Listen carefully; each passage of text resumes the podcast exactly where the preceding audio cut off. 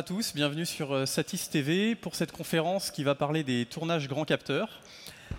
Alors nous avons quatre intervenants, pour l'instant nous n'en avons que trois, mais euh, Danny Bruyère va nous rejoindre dans quelques minutes, il, est, il arrive. Euh, nous avons donc Julien Dulaurent de Panasonic, Bonjour. qui, Bonjour. Est, euh, qui est responsable technique sur des projets européens. Oui, c'est ça. Voilà. Bonjour. Euh, nous avons Olivier Cartier de Visual Impact France, qui est euh, Chef de produit chez Visual. Voilà, et, un- et spécialisé de- de- dans les capteurs, dans les grands capteurs. Dans les grands capteurs. dans les grands capteurs. Et puis nous avons Anna Doublé qui remplace euh, Fabien Pisano qui, est- qui n'a pas pu être là, euh, qui est Et je m'occupe du coup de business development de production virtuelle, donc le hall qui est consacré, euh, donc le hall Eiffel qui est consacré à production virtuelle. Alors, sur les grands capteurs, euh, il euh, il y a quelques années. Ah, et Dany Bruyère, voilà, bah, on, euh, c'est c'est parfait.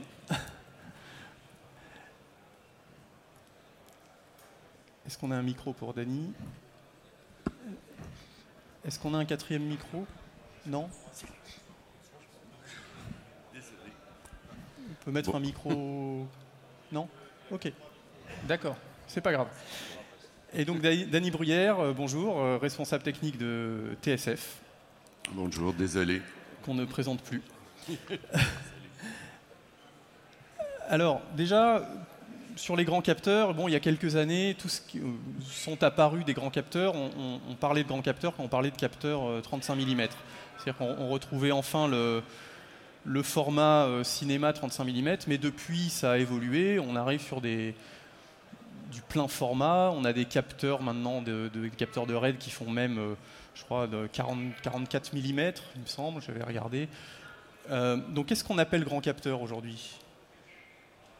C'est tout ça? Le grand capteur, c'est une application euh, relativement large, puisqu'on va considérer dans un sens finalement que sur le grand capteur, c'est tout ce qui va être au-dessus du 2 tiers. Donc on va pouvoir commencer à aller commencer à parler au grand capteur sur le 1 pouce et monter jusqu'à euh, enfin, nous.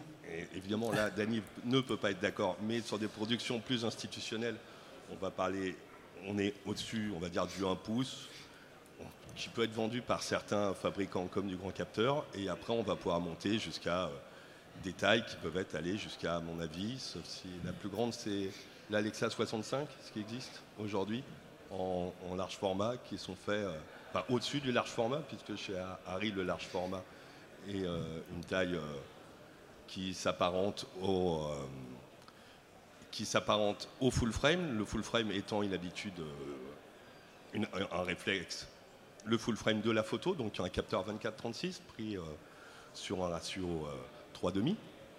Et ce qu'on n'utilise pas forcément en, en vidéo, cinéma, fiction, où il faut quand même parler sur le grand capteur. Celui qui est arrivé, c'est l'arrivée des, des appareils photo dédiés à la photo et qui sont arrivés en mode capable de faire de la vidéo. Donc le tout premier qui a révolutionné l'industrie, restant le 5D Mark euh, le, le fameux 5D. oui.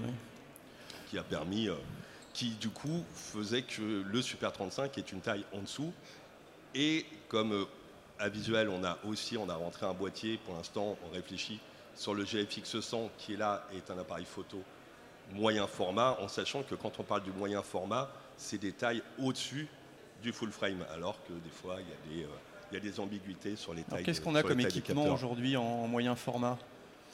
Eh ben, on a principalement euh, sur du moyen format, qui est donc une référence photo. Aujourd'hui, Fuji arrive avec le GFX 100 Mark II, avec une dynamique qui est donnée pour euh, 16 diables de dynamique et des ambitions euh, vidéo jusqu'au capable d'aller monter jusqu'au 8K DCI euh, sur, euh, sur euh, ce qui est intéressant puisque ça le met à peu près dans le range au-dessus du, du- full frame et qui doit être même sur des tailles de capteurs supérieures à RAID sur, du, sur le moyen. Voilà. Et on s'apparente à, quasiment à de l'Alexa 65 mm. Qui, par- ce qui peut- voilà, Euh, chez, TSF, vous avez des, des capteurs au-delà du, du 24-36 euh, Il y, a y un usage pour ces capteurs très grands? Ben, Au-delà du 24-36, la Monstro chez Red euh, ou bien donc la, la Raptor VV, euh, eux ont un capteur qui fait en largeur 40, 40,8 mm. Donc on est un petit peu plus large si on veut que, le, que le, ce qu'on appelle le full frame. Euh, mais par contre, c'est pas c'est un ratio 1,90, c'est pas un ratio 4 tiers. Donc on est un petit peu, un, peu moins sur, la, pardon, sur la verticale qu'on l'est sur l'horizontale. Donc après, en, millimètres carrés utiles, on arrive à des, équivalences euh, presque pareilles. Mais euh, donc, donc voilà, après on a euh, sinon les, Alexa 65 effectivement qui sont, qui, sont disponibles. sont aussi, peuvent aussi sont, sont, disponibles uniquement à travers Harry. Mais, mais, nous, on peut, ben nous, nous les, loueurs peuvent agir en intermédiaire entre Harry et une production locale. Euh, est-ce qu'en location, il y a des, tailles de capteurs qui correspondent à certains types de tournage Est-ce que c'est assez bien défini ou, quand est-ce qu'on va utiliser des très grands capteurs en tournage? Pour des raisons esthétiques, pour des raisons... Euh, bah, aujourd'hui, avec la généralisation du, full frame, on, retrouve autant des séries euh, qui, vont, euh, qui vont utiliser le, grand cap, le, grand, disons le full frame, et, et avec là, avec la, sortie de la de la Alexa 35 par exemple, ou la Venice à, double, à double dimension. On peut faire soit du Super 35, soit du full frame en 4K ou en 6K, ou bien donc en 5.6 et en 8 sur la Venice 2 on a euh, aujourd'hui, il n'y a plus cette espèce de règle comme euh, l'époque où on se disait voilà, on fait du Super 16 pour la série, puis on fait du 35 pour le, pour le long métrage. Aujourd'hui, les outils pour la fiction sont sensiblement euh, les mêmes qu'on utilise dans le long métrage.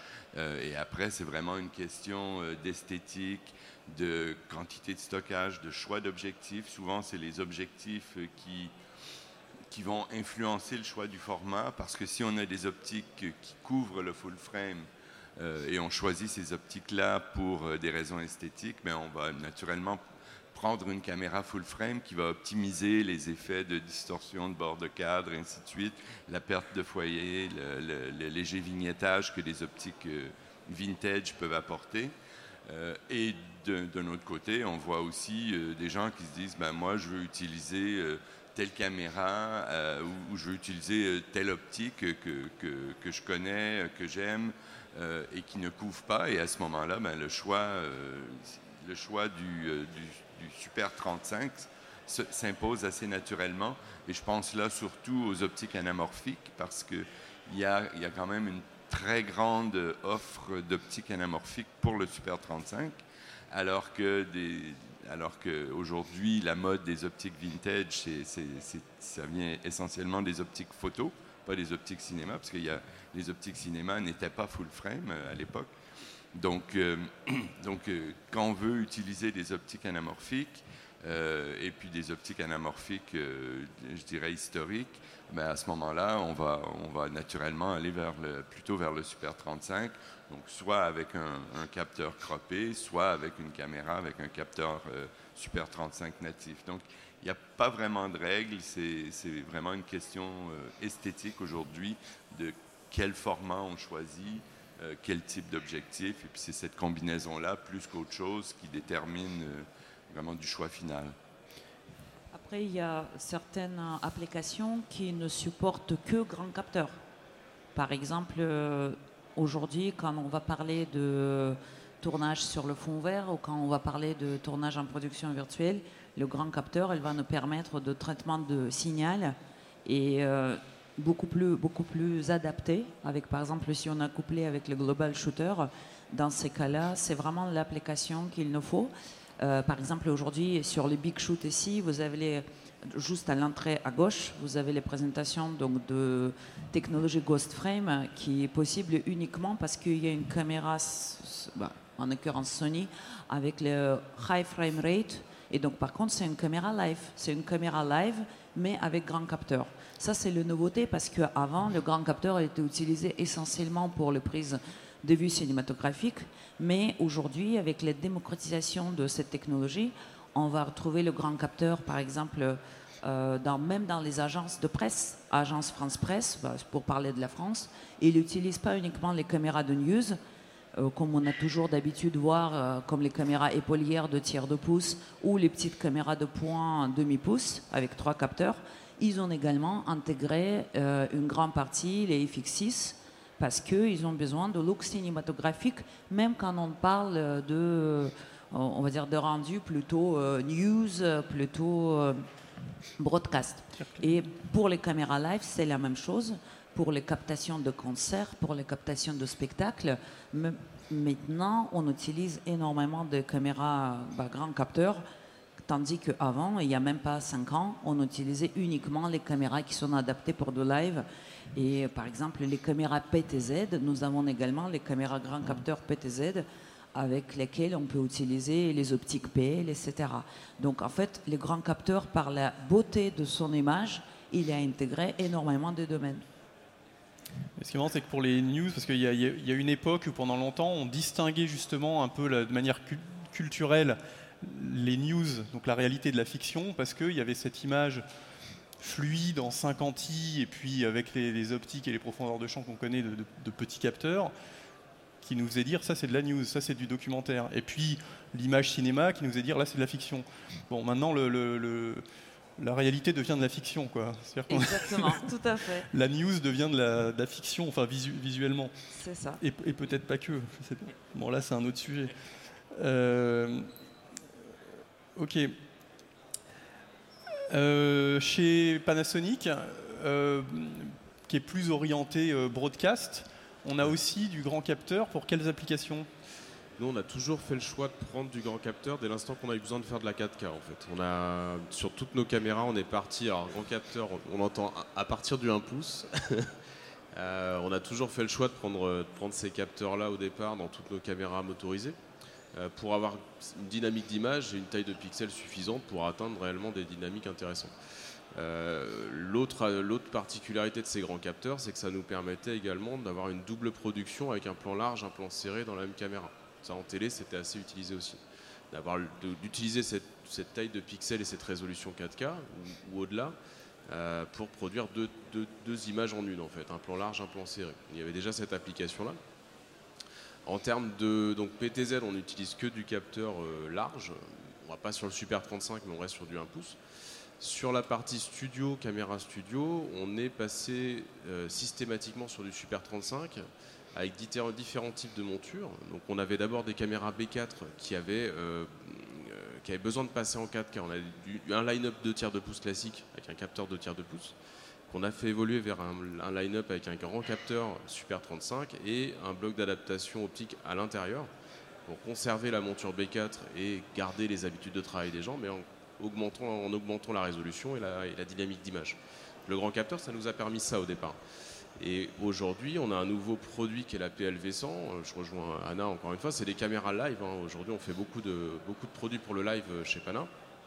Et on a donc une caméra euh, studio avec une monture, euh, une monture PL et euh, un capteur Super 35, ce qui nous permet aujourd'hui de proposer un look cinéma avec tout un workflow live, de conserver éventuellement un CCU, une voie de commande, des choses comme ça, et de garder donc cette, euh, cette ergonomie-là. Donc on a, ce, on, a, ces deux aspects-là. Mais alors si on a du grand capteur en fiction, en news, etc., qu'est-ce qu'on ne peut pas tourner en grand capteur aujourd'hui, finalement? Euh, ça va se jouer surtout sur des rapports de zoom, encore une fois, sur euh, la limitation euh, en capteur PL. c'est souvent, c'est même le cas en fiction. Hein. selon la taille du capteur, on va pas pouvoir adapter tous les types d'optiques dessus. Et quand on a besoin d'aller chercher des plans un peu loin en événementiel, en sport ou dans d'autres types de, dans des types plutôt d'applications live, on va être, on va être, on peut être battu. Donc les, caméras studio euh, grand capteur sont plutôt destinées au, plateau ou à, des salles euh, Spectacle vivant euh, en complément de caméras traditionnelles. Souvent c'est ça. On conserve comme une partie P4. Et il n'y a pas un, gap de prix entre bah, un setup grand capteur avec des optiques, dès qu'il faut mettre des gros zooms sur des grands capteurs, c'est tout de suite des optiques très chères, non? Il y a pas, Alors, les- le, le, le- des dire, le même tournage en petit capteur ou grand capteur, il y a une différence de prix ou maintenant on arrive à peu près à la même chose euh? Alors ça dépend des applications. hein. Euh, sur du live, euh, tout dépend si on, opti- si on utilise de l'optique photo ou de l'optique PL, type film. Euh, effectivement, les optiques PL sont, restent globalement chères. Alors, J'en commercialise pas, hein. mais effectivement, ça reste plus cher. Et la motorisation des optiques PL, il y a assez peu d'optiques motorisées sur le marché. Donc pour les applications live, c'est vrai que ça. Si tu permets, je pense que on peut reprendre par exemple sur le PL. Aujourd'hui, ce qui va exister par exemple chez Fuji, ça va être le, Tiens, Parle bien Pardon, sur le- ça, va être le, ça va être le 25 000, donc quelque chose qui va donner un zoom maximum, un, fa- un- un- un facteur de zoom de 40 fois, et que si on est sur du B4, et c'est-à-dire sur du 2 tiers, on va avoir des- les plus gros, les optic box sont capables d'avoir un 107 fois. Donc en fait, à un moment donné, c'est comme le disait très bien euh, Dany tout à l'heure, en fait, on va avoir une typologie qui est différente. Sur la fiction, on va pouvoir placer la caméra où on a, besoin. Sur du live, par définition, on est obligé de s'adapter à l'environnement. Et donc, à des moments, on a besoin d'avoir des optiques qui sont capables d'aller chercher très loin. Auquel cas, c'est là où si on est très loin, par exemple, je passe sur un concert où on va être à 40 mètres, ça va être un peu difficile d'utiliser du grand capteur. On va être obligé de descendre sur du 2 tiers de pouce.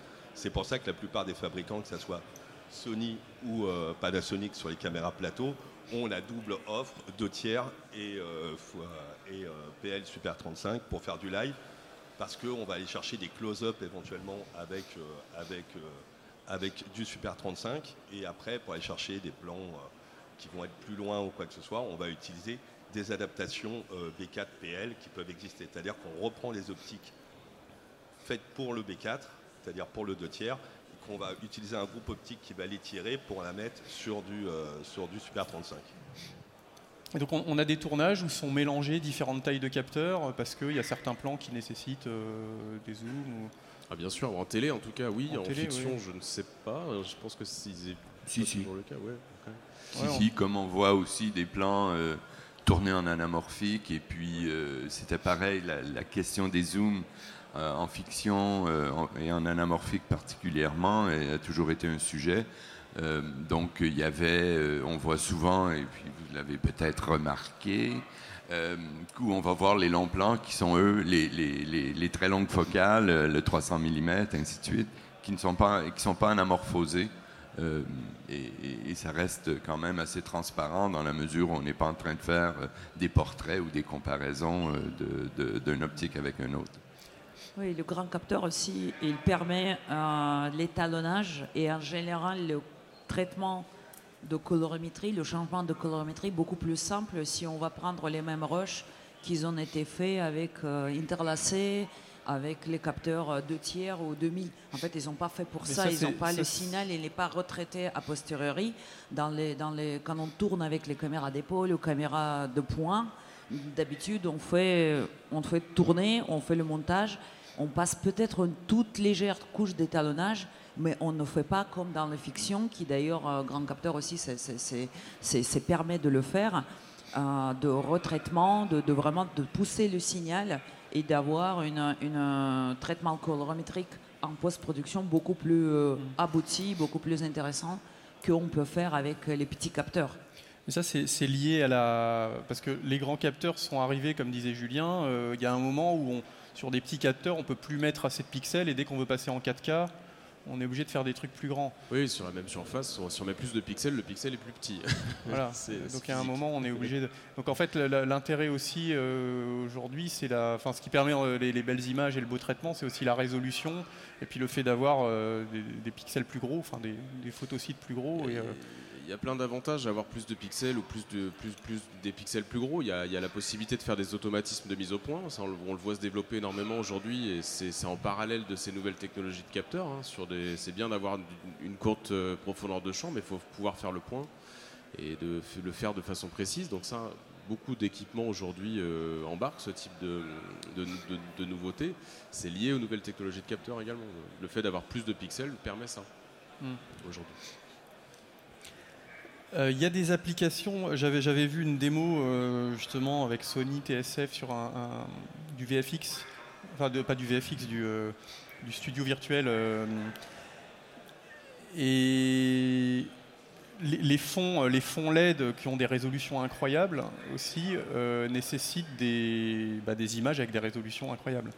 Est-ce que, là, le, le grand capteur est utilisé, enfin on recherche encore plus, avec l'arrivée de ces fonds LED, est-ce qu'on recherche encore plus de résolution pour pouvoir créer des images euh, adaptées aux fonds LED? Euh, je dirais que non. Euh, on, on veut évidemment avoir une résolution euh, suffisante, mais le, le- le goulot d'étranglement, peu importe la qualité du mur de LED, sera le mur de LED. Euh, donc si on prend, et puis ça on peut le faire avec, avec n'importe quoi, hein. on, l'avait, on avait fait d'ailleurs une démonstration l'année dernière au micro-salon de l'AFC, où euh, si on projette en 2K euh, ou en 4K, euh, ben, on peut avoir une caméra euh, 4K, 6K, 8K, euh, 12K, et il n'y a aucune perception de netteté, où la perception de netteté n'est pas augmentée. Elle est seulement diminuée si on passe en dessous, et que là, le goulot d'étranglement devient le, capteur de la caméra. Donc, il n'y a, pas cette course-là. Je pense qu'après, du côté, je laisserai Anna compléter, mais je pense que là où on veut gagner en résolution aujourd'hui dans le studio virtuel, c'est le mur lui-même. Parce que pour faire 4K sur un mur, on a besoin de, euh, dépendant des technologies, euh, on a besoin de 3 mètres de base. En gros, si on est à 1.5. Euh, donc, si on prend juste une partie du mur, notre résolution n'est pas très élevée. Donc, euh, donc, au niveau de la caméra, on est euh, bien au-delà de ça. Et puis là où on veut que ça s'améliore, effectivement, c'est sur le mur. Effectivement, en fait, le mur, elle va nous donner euh, euh, les résolutions, mais après, la captation de ces images-là, ils sont aussi très importants parce que, par exemple, on ne peut pas, comme avec le sujet basique, on ne peut pas utiliser le mur comme on va tourner, je sais pas, par exemple, ce, téléphone, on ne peut pas rapprocher très très proche de mur parce qu'il y a une distance qui doit être gardée entre le mur et le capteur pour euh, ne pas se focuser dessus. Et quand on parle de grands capteurs qui utilisaient, par exemple, on va parler de, je sais pas, de capteurs déportés que nous avons 8K ou 6K, le capteur Rialto, donc c'est une fait partie de caméra Venice, et euh, on peut détacher le capteur avec euh, les distances de 12 mètres ou de 7 mètres. Et l'avantage, c'est que ce capteur-là, capteur large avec les optiques PL, on peut l'utiliser avec un robot qui va là filmer le mur et avoir les résolutions suffisantes pour avoir quand même faible profondeur de champ. Ce que quand on va parler de petits capteurs, c'est juste physiquement euh, impossible. Si je vais prendre une caméra à 2 tiers de pouce, elle est excellente, mais en aucun cas, l'image va être euh, traitable. Donc l'image, elle ne sera pas regardable du tout. Parce que pour, par rapport à cette combinaison, la vitesse de rafraîchissement de mur et la captation avec le grand capteur, ça c'est possible. Mais quand on va prendre les petits capteurs, euh, bah, ils ne sont pas capables de rendre une image euh, parce qu'il n'y a pas de cette faible profondeur de champ, etc. etc. Ouais.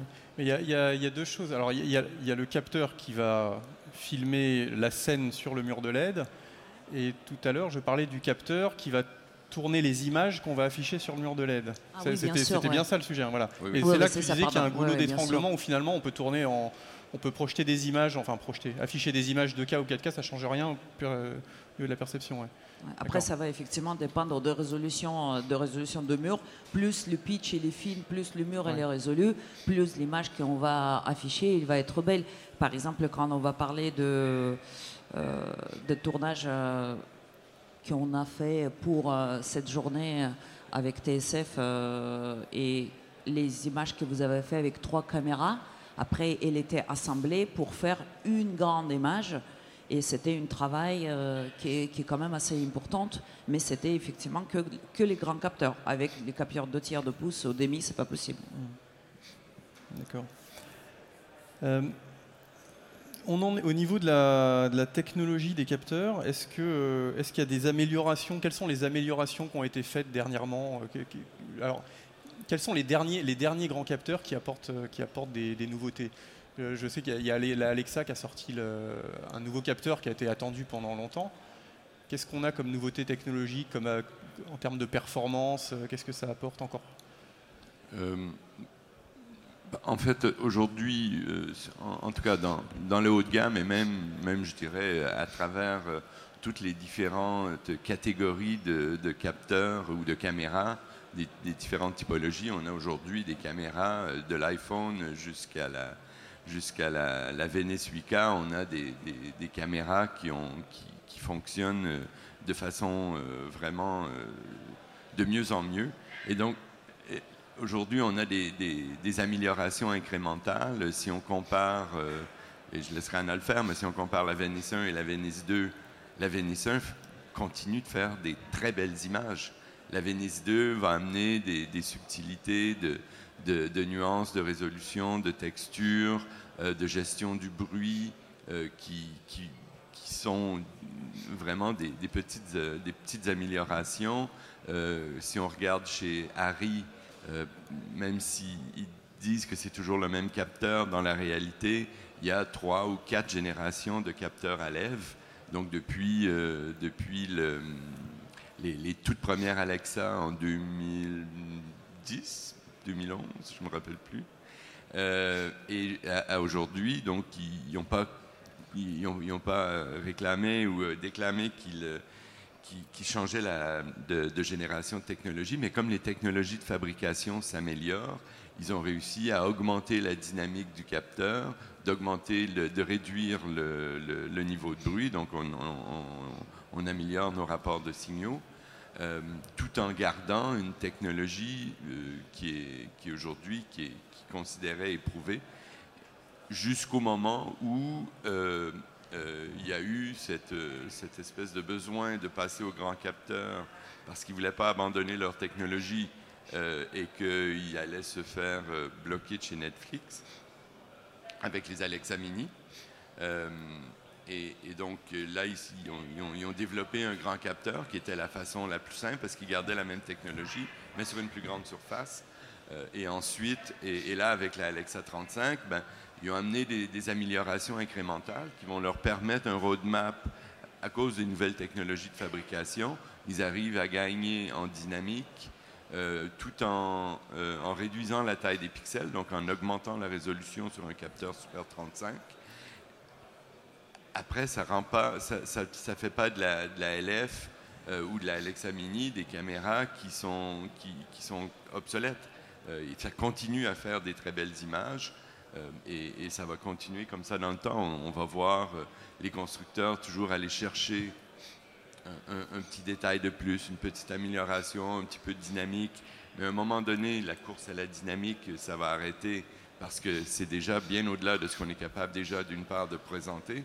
Et à un moment donné, ça va arriver euh, en intraframe un peu supérieur à ce que notre œil est capable de capter. Donc, euh, et pareil pour la résolution, à un moment donné, je ne suis pas certain, puis on le voit bien avec la Blackmagic par exemple, la 12K, la différence entre une Blackmagic 12K euh, et euh, une, par exemple une RED 8K au niveau de la perception de la résolution, c'est totalement transparent. Donc d'aller à 16K ou à 24K, euh, à moins qu'on ait des façons de le présenter qui sont à cette hauteur, aura aucune incidence. Donc c'est toujours d'aller chercher un petit peu plus, meilleure colorimétrie. euh, mais aujourd'hui, les, améliorations sont vraiment euh, très incrémentales. C'est plus des fonctionnalités, l'autofocus, euh, qui commence à être utilisable dans, le monde de la fiction. Ça ne veut pas dire qu'on veut l'utiliser, mais il y a des situations où ça peut être utile. Donc il y aura des améliorations de ce type-là, je crois. Vous êtes d'accord Il n'y a, y a des- il y a- il y a Ouais, plus rien à bah, améliorer Bien sûr, ouais, non, y a, y a On est arrivé au bout de euh, l'histoire. c'est une belle histoire, non, c'est- vrai, il y, a, beaucoup de, y eu beaucoup d'améliorations au fil du temps, Euh, souvent effectivement pour gagner en qualité supposée, Alors après c'est effectivement il faut la voir. Après nous on fait le parallèle beaucoup en télé, hein, moins en fiction, hein, je suis désolé, je, je rapproche plus de la télé. La télé on nous a demandé, euh, il y a eu un gros passage sur du fond vert avec des vraies demandes de qualité supérieure, de dynamique euh, sur des caméras euh, type PTZ, j'y reviens aussi, mais c'est euh, une demande qu'on avait. La nouvelle technologie de capteur nous a permis d'avoir une image moins avec un meilleur rapport signal-bruit, avec des meilleures textures. Et, et donc du coup, on se rapprochait vraiment de ce qu'on pouvait faire avec une caméra effectivement plus compliquée à mettre en œuvre, une robotique plus compliquée. On, on arrive à, avec des petites caméras maintenant à faire des choses intéressantes grâce à la nouvelle technologie de capteur, c'est sûr. Ça a apporté vraiment un plus. Oui, moi je voulais un tout petit peu euh, parler de demande de nos utilisateurs, parce que c'est un peu vous qui inspirez euh, les technologies les naissantes et les nouvelles améliorations. Et par exemple, si je vais prendre les dernières euh, nouveautés bah, de côté Sony, c'est plutôt le form factor qui va changer. Par exemple, quand Avatar 2 il était en tournage, la question ça a été qu'il faut beaucoup plus de résolution et les caméras en elles-mêmes, elles sont un tout petit peu trop grandes pour aller, par exemple, pour les tournages sous-marins, etc. D'où c'était l'invention de Realto avec le capteur qui était détaché de caméra, avec le distance, avec la distance pardon, de 12 mètres de câble pour pouvoir, James Cameron, de créer les, euh, euh, les, les, caissons étanches pour après utiliser cette, euh, cette, optique et ces capteurs-là en tournage d'avatar. Et la même chose, on va parler par exemple de Top Gun et Maverick. Donc quand, Tom Cruise il a utilisé les quatre euh, dans la cabine de pilotage, bah, c'est quelque chose qui n'est juste pas possible avant avec les technologies précédentes. Si on avait des grandes caméras basiques qu'on pourrait mettre. Euh, tu parles de, de, cockpit. Des, oui, oui. Non, mais c'est des petites, c'est des capteurs déportés, donc dans des, tout petits formats. Euh. Tout à fait. D'ailleurs, si vous voulez les voir, ils sont juste euh, sur le stand à gauche sur, euh, sur la bras robotisés, parce que pareil, euh, certains bras, certains robots ne supportent pas le poids très très lourd des caméras. Du coup, le fait que nous avons le capteur 6K ou 8K qui peut être mis sur une bras robotisé, bah là on peut réaliser les prises de vue qui sont complètement inédites et qui n'existaient pas ailleurs euh, auparavant. Donc c'est bien sûr résolution de capteur, mais aussi le form factor qui est très important. Mmh. Donc un, grand capteur ne veut pas forcément dire euh, une grosse caméra aujourd'hui. Exactement. Dans notre cas, nous avons, on peut pallier à ça parce que bon, le processeur, le processeur qui va traiter le signal, il faut le mettre quelque part. Ça, y a pas, malheureusement, on n'a pas encore les transmissions par Bluetooth euh, ou Wi-Fi, euh, ce type de l'image, ce que d'ailleurs ce sera bien un jour.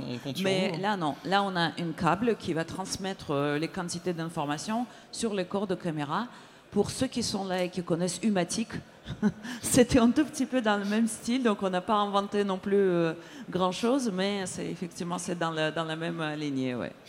Donc qu'est-ce que les, gens qui tournent en grand capteur, qu'est-ce qu'ils demandent, qu'est-ce qu'on pourrait améliorer? Alors en termes de dynamique, etc., on est, on est arrivé un petit peu à quelque chose de satisfaisant.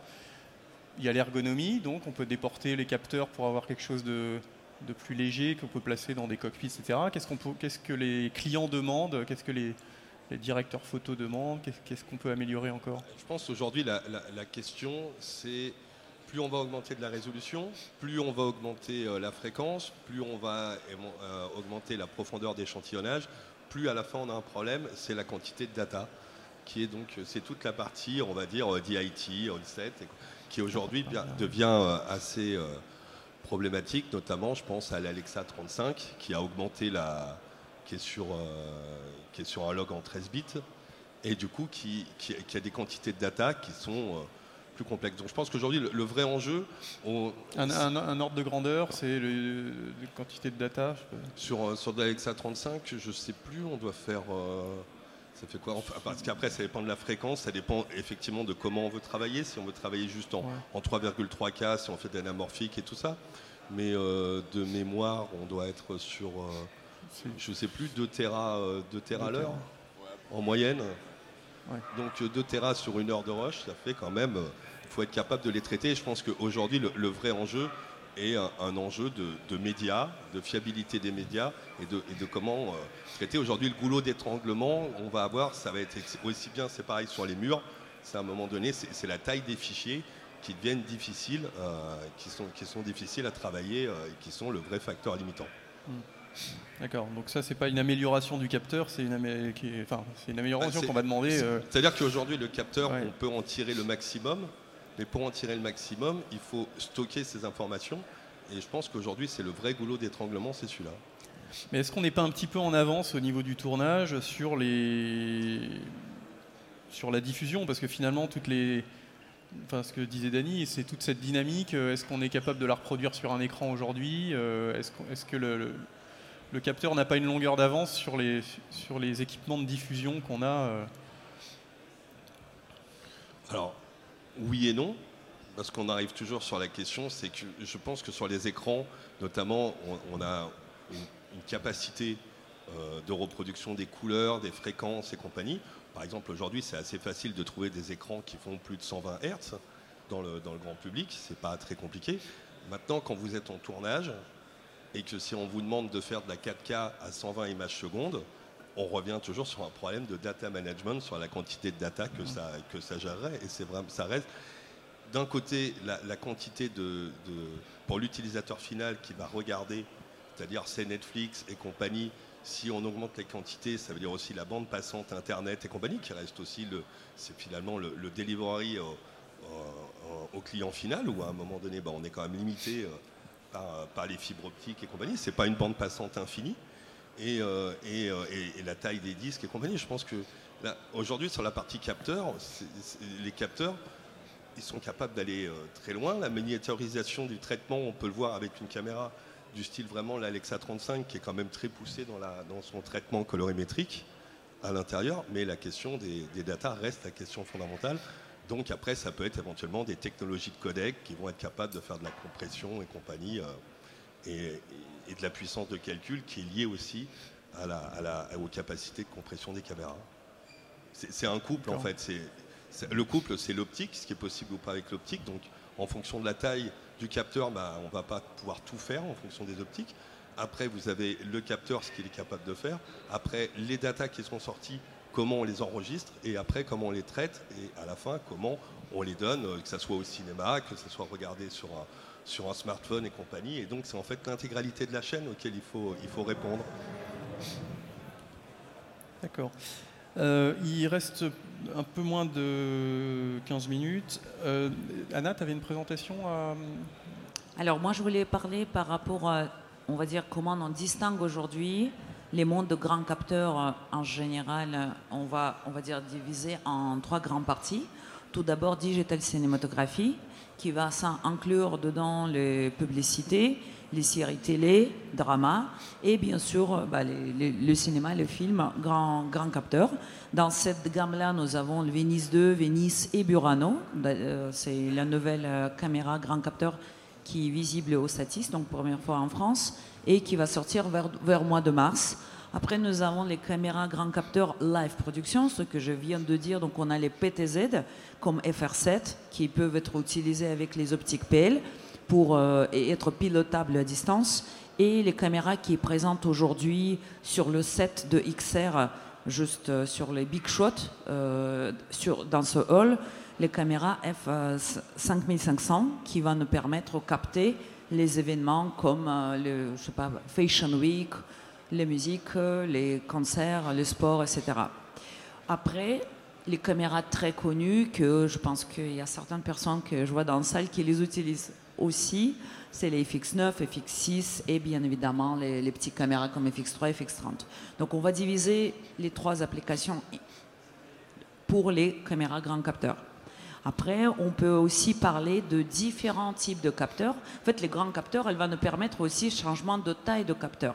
Par exemple, à l'intérieur de, je sais pas, de FX9, on peut utiliser capteur plein format, mais pour exactement les mêmes prises, on peut changer la taille de capteur et avoir, et avoir différents champs de vision. Ça veut dire qu'on n'a pas besoin de déplacer les caméras, on va avoir une résolution suffisante juste en changeant de capteur.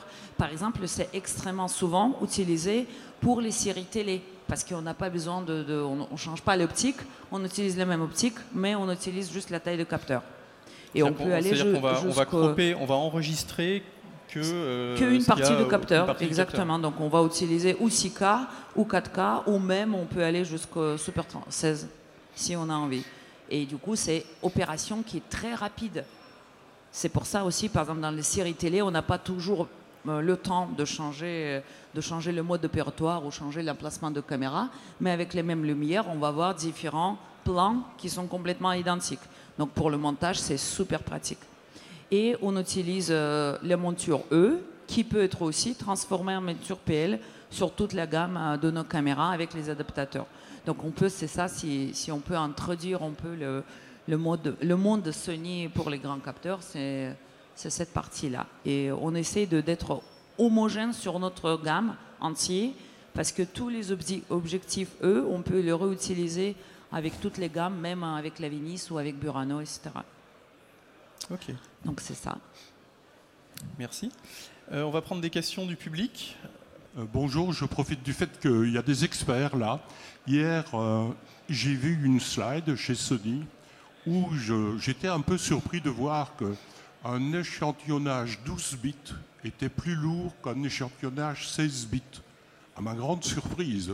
J'ai de comprendre, mais je n'ai pas compris comment ça se faisait.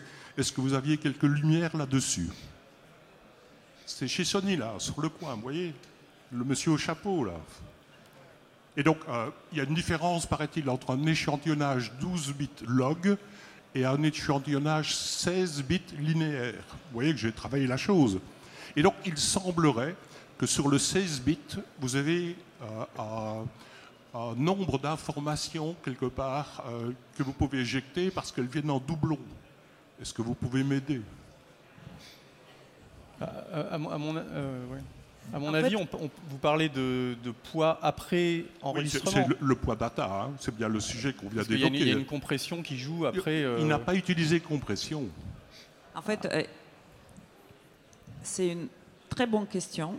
C'est peut-être pas hyper évident à expliquer là maintenant en deux mots. Moi, ce que je, euh, je peux vous proposer, c'est de regarder en fait toute la chaîne entre captation. Donc il y a la captation. Après, il y a, on peut sortir le signal non compressé ou le signal compressé. Donc ça, ça se passe toujours de la deux façons. Ou on compresse, ou on ne compresse pas le signal par rapport à ce domaine-là, moi je propose de reparler après euh, pour expliquer réellement le schéma, parce qu'on ne va pas rentrer, je ne pense pas que maintenant c'est le lieu de rentrer vraiment dans le détail, mais effectivement, nous avons des algorithmes de réduction de données. Ce n'est pas réellement la compression comme c'était avant, hein, quand nous avons enlevé carrément l'information du signal. Il y a la réduction de données pour passer la même, euh, la même quantité d'informations euh, en répétant la même euh, information qui était déjà dans les précédentes logs. En fait, si on parle de la même chose, je C'est- pense c'est que donc- c'est la compression log et les compressions intra dans laquelle on parle. C'est donc du bitrate reduction euh, sur le format, c'est pas de la compression. C'est un bitrate reduction, si vous voyez la différence. Ouais, c'est en fait. on- Alors, ouais. je, je- je pense que Je pense que, je pense que la différence fondamentale, c'est chez Sony pendant très longtemps, juste pour euh, de ce que je comprends, ce que vous voulez dire. Pendant très longtemps, Sony avait, pour des raisons euh, juridiques notamment, par rapport à Red, avait son log. Il ne faisait pas de log. Il faisait son RAW. C'était un 16 bits linéaire qui ne pouvait pas rentrer en mode logarithmique. Le mode logarithmique est une façon, sur 12 bits, d'entrer plus d'informations en effectivement en ayant une courbe logarithmique. La différence, c'est que soit vous avez une, pente linéaire qui est, qui est droite, auquel cas, pour chaque palier, vous avez le même nombre, ou soit on fait un- du log, auquel cas, on peut rajouter le nombre de paliers parce qu'on ne va pas avoir le même nombre de mots qu'on va affecter au palier. Mais en fait, grosso modo, on va considérer que c'est équivalent. Je pense que c'est à peu près l'idée, c'est que en fait, un 12 bits logarithmique est équivalent à un 16 bits linéaire. Je pense que c'est à peu près ça que voulait dire Jean-Yves dans, dans la logique. Et que l'arrivée fondamentale qui est arrivée sur, la, sur euh, à un moment donné, c'est là où chez Sony, ils ont inventé, ils étaient en, 12 en 16 bits linéaires sur leur, sur leur ce qui posait des gros problèmes de workflow. Et donc, ils ont fait une compression qui est sur les workflows type XOCN, qui sont des workflows euh, RAW compressés. Mais on va dire que c'est de la compression non destructive à ce moment-là, comme il existe aussi de la compression, par exemple, sur, sur, sur ARI, sur les, euh, sur les RAW ARI, si vous avez le lecteur codex, on fait du HDE, qui c'est du High Density Encoding, qui permet en fait, comme la caméra n'a pas cette capacité de traitement en temps réel, elle ne peut pas l'enregistrer. Par contre, au déchargement, vous avez un facteur qui doit être, on, va, on va, au moment où on décharge la carte, au moment du transfert sur le disque dur, se fait, on va regarder les mots et voir s'il y a des similitudes, de façon à en fait à diminuer la quantité de data qui est enregistrée sans que ça soit destructif. La différence fondamentale étant est-ce que les caméras ont la capacité de traitement temps réel ou pas C'est ça en fait qui est le vrai enjeu sur les encodages logarithmiques ou pas, mais c'est des, encodages qui sont dits non destructifs dans lesquels on ne perd pas d'informations et il n'y a pas non plus de, ce n'est pas un bitrate reduction. Moi c'est comme ça que je le vois. Et après, en fait, la valeur de signal et les quantités d'informations qu'on porte, par exemple, si vous avez besoin de faire les vrais comparatifs entre les deux, par exemple, on va prendre 16 et 12 bits et on va les regarder. Les meilleures choses à faire, c'est le mettre dans un logiciel d'étalonnage et les regarder le deux signal et regarder jusqu'où dans les noirs elle peut aller, jusqu'où il peut aller dans les blancs. Et là, vous allez voir les limites de 2 entre 16 et 12. Ce sera beaucoup plus euh, parlant que expliquer ça sur le papier avec euh, toutes les logs. Donc moi, je vous conseille, si vous souhaitez, on peut faire ça de manière extrêmement simple. On peut prendre deux bouts de fichiers, de les rentrer dans un logiciel euh, quiconque d'étalonnage. Et là, vous allez voir la différence. Parce que parler juste côté, on va dire, théorique, euh, c'est pas très, c'est pas très visible. On peut, je pense que c'est vraiment voir la, puissance de signal dans les deux cas. On va prendre une autre question. Oui, bonjour. Euh, merci pour euh, la qualité de l'intervention. moi, j'ai parcouru un long chemin sur, le, sur les caméras depuis les, les tiers de pouce jusqu'à les humatiques en question. je me rappelle bien du poids que ça avait.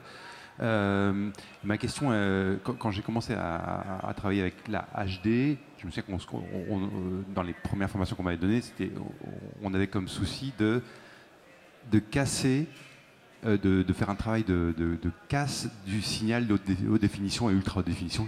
Ça, n'a pas arrêté de monter. Donc, c'est-à-dire qu'on venait placer en amont des optiques du soft, enfin des choses pour quelque part euh, casser le, rendu haute définition et le ramener sur une, un rendu euh, ciné-like euh, qui, qui, porte l'émotion et qui casse l'idée qu'on a d'un signal vidéo. Est-ce qu'aujourd'hui, les grands capteurs, l'avancée technologique, elle, nous, continue à demander ce travail auprès des, je pense aux premiers assistants, est-ce que, que ça a débarrassé le, le champ de travail euh, de, devant l'optique euh, Pas du tout. Euh, non. là, je parle du monde de la fiction. mais dans la fiction, on continue aujourd'hui à modeler la lumière. On choisit avec des caméras qui sont de plus en plus définies. il y a une grosse tendance à aller vers des optiques qui le sont moins pour essayer de ramener cet effet de casser un peu. Aujourd'hui, on a aussi des caméras et des capteurs qui sont beaucoup plus performants parce que c'est vrai qu'au début de la HD, on avait des, effets de, contours euh, qui étaient omniprésents, on avait de la, saturation de couleurs à différents niveaux qui, qui, aujourd'hui, euh, on est bien au-delà de ça. Donc c'est vrai qu'on essayait de, de réhomogénéiser. Notre œil était aussi, il y avait une question culturelle, c'est-à-dire que ça faisait des années qu'on regardait des, des, téléviseurs euh, relativement basse def. Euh, quand on est arrivé avec des téléviseurs plus HD euh, déjà, déjà les téléviseurs avaient des rendus aussi avec des, effets de contour et puis des colorimétries. C'était le début des dalles. Hein. C'était le tout début des, écrans LED. Et, donc aujourd'hui, tout ça, ça s'est amélioré. et aujourd'hui, même au point où on regarde des images. Euh, euh, on peut voir des images très définies en 4K, et puis si on regarde euh, Netflix, pour nommer que, mais c'est vrai partout, aujourd'hui on a des, images qui sont incroyablement définies, qui sont très très précises et qui sont techniquement assez proches de la perfection quand c'est le, résultat qu'on veut. Mais aujourd'hui, on continue à, mettre des filtres à l'avant, euh, on, joue avec les objectifs plus qu'on le faisait en, pellicule, par exemple, euh, parce que la pellicule était beaucoup moins définie que les capteurs qu'on a aujourd'hui. Donc, on, mais même à l'époque, on mettait des diffusions Mitchell, on essayait de, de, casser le côté, d'adoucir les peaux, d'éliminer cette espèce de sensation de, contraste qui peuvent être trop forts. Et donc, euh, donc on continue en tout cas en fiction autant, autant qu'avant, hein, vraiment. Et après, comme ils peuvent gérer un peu les looks dans les caméras, euh, ils vont aussi euh, trafiquer la, façon que le capteur perçoit des scènes, des couleurs, des motifs, pour l'optimiser pour, la, pour le, rendu final qui est souhaité. Bien, merci beaucoup. On va devoir euh, arrêter. merci d'être venu. Merci aux intervenants. Vous pouvez les, les applaudir. Merci Luc. Et on vous souhaite un très bon satis.